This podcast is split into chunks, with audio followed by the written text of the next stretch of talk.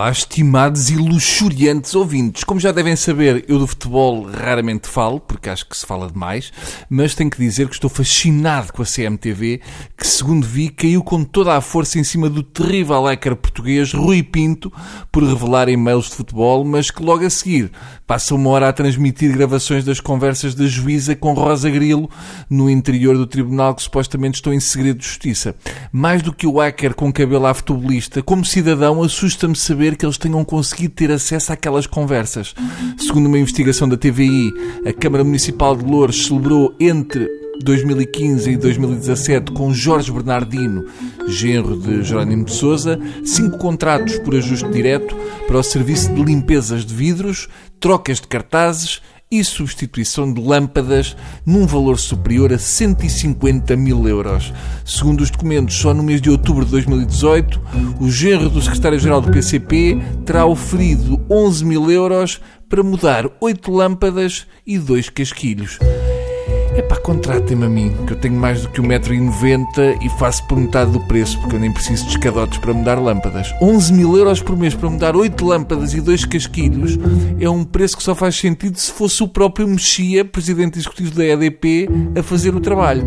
Com um especialista deste, até me admira que o Bernardino Soares, presidente da Câmara de Louros, não tenha contratado o genro do secretário-geral do PCP para evitar o eclipse da Lua podemos dizer que o Bernardino Soares não é um tipo conservador e que se é para comer os habitantes de Louros que seja com a luz acesa. Eu percebo que uma Câmara do PCP não queira que existam zonas sem luz em Louros. Não vão as pessoas aproveitar o escurinho para ir para lá fazer aquela coisa terrível que é fumar ganzas. Mas eu acho um exagero. Eu fico chateado com isto do PCP, porque em termos de eletricidade já nos bastava o que pagamos ao Partido Comunista Chinês. Segundo a notícia, antes de se tornar um especialista em eletricidade, Jorge Bernardino trabalhou num talho, num supermercado e numa florista. Dá vontade de ir a um florista perguntar qual é a flor que expressa cada vez maior desconfiança na nossa classe política. Hum? Calma, não venham dizer que é o cravo vermelho, porque esse é o tipo de resposta que dão os fascistas e acabam todos a dar entrevistas à TVI.